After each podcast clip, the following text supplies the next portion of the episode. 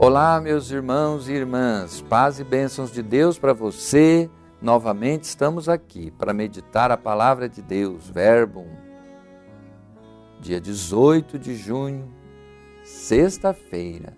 Semana já está chegando ao fim e eu te convido para meditarmos esse pequeno trecho do Evangelho de Mateus, capítulo 6, de 19 a 23.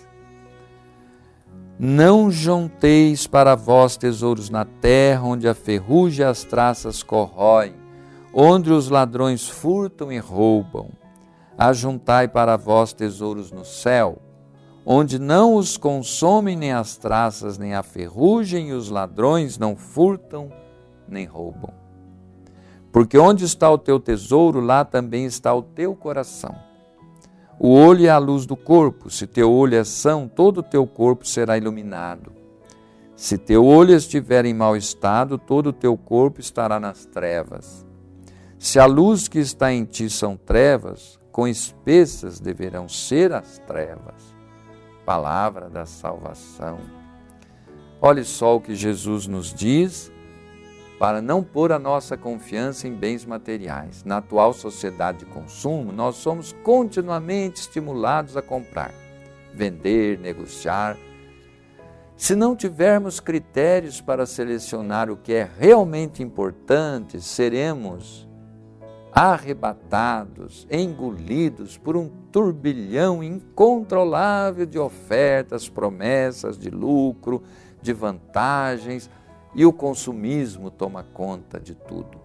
Possuir, armazenar, ficar rico, é, ter sucesso, para ter mais, são assuntos frequentes de ricos e pobres. Né?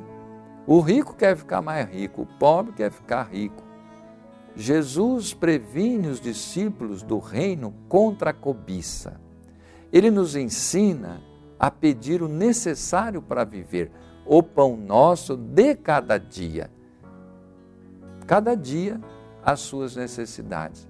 Acumular riquezas na terra é frustrar-se. Elas têm curta duração e dão trabalho para conservar. Você, quando tem além do que você precisa para viver, você é uma pessoa atabalhoada. Prudente e sábio é quem ajunta tesouro no céu, que são as nossas boas obras, obras de amor, fraternidade. O olho bom indica a pessoa generosa, o olho mau indica a pessoa mesquinha, egoísta. Então o egoísmo e a avareza empurram a pessoa para uma escuridão. Jesus diz que o mundo de quem é avaro, dinheirista, é um mundo escuro. Se todos tivermos um olhar generoso, generoso, haverá luz, partilha. Ninguém morrerá de fome na face da terra, porque Deus faz a parte dele. Ele dá alimento de sobra. Nunca a humanidade teve tanta possibilidade de produzir alimentos como hoje. A produção de alimentos na humanidade é muito grande, mas o lucro é de poucos e a fome está aí. Infelizmente, no Brasil, aumentou. Peçamos ao Senhor que essa oração que Ele nos ensinou inspire uma mudança de vida em nós.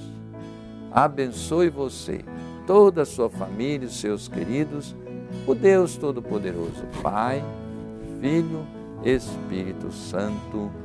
Amém.